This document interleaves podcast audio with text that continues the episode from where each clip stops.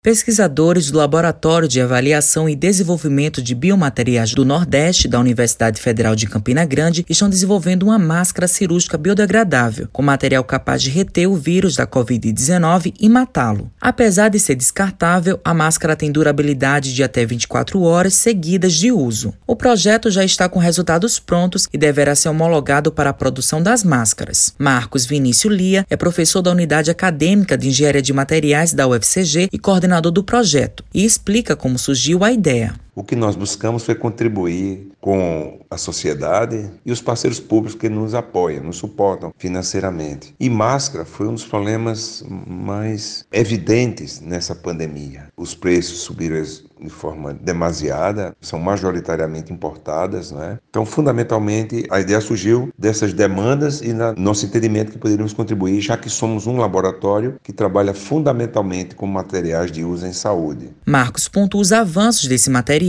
e também quem são os parceiros na pesquisa. Esse elemento filtrante, ao contrário das máscaras que estavam sendo comercializadas, é um filtro físico. As pesquisas que foram apresentadas aí nessa pandemia também com significativo avanço uh, utilizam um material que é reconhecidamente é, efetivo. Um grande diferencial do nosso material, fundamentalmente, são dois. Um, o elemento filtrante que nós aplicamos é biodegradável. O outro aspecto é que a matéria-prima desse elemento filtrante é encontrada na nossa região, particularmente abundante no estado da Paraíba. O professor fala qual etapa está o projeto e o prazo para entrega. O projeto está praticamente, eu diria que 90% pronto. Nós precisamos de alguns passos e estamos fazendo isso, dessa vez agora, com o decisivo apoio da FAPESC, a nossa Fundação de Amparo à Pesquisa, das secretarias de Saúde e Educação, Ciência e Tecnologia. A nossa expectativa é, é que terminemos esse ano com esse produto a ponto de colocá-lo no mercado. Matheus Silomar para a Rádio Tabajara, emissora da EPC, empresa paraibana de comunicação.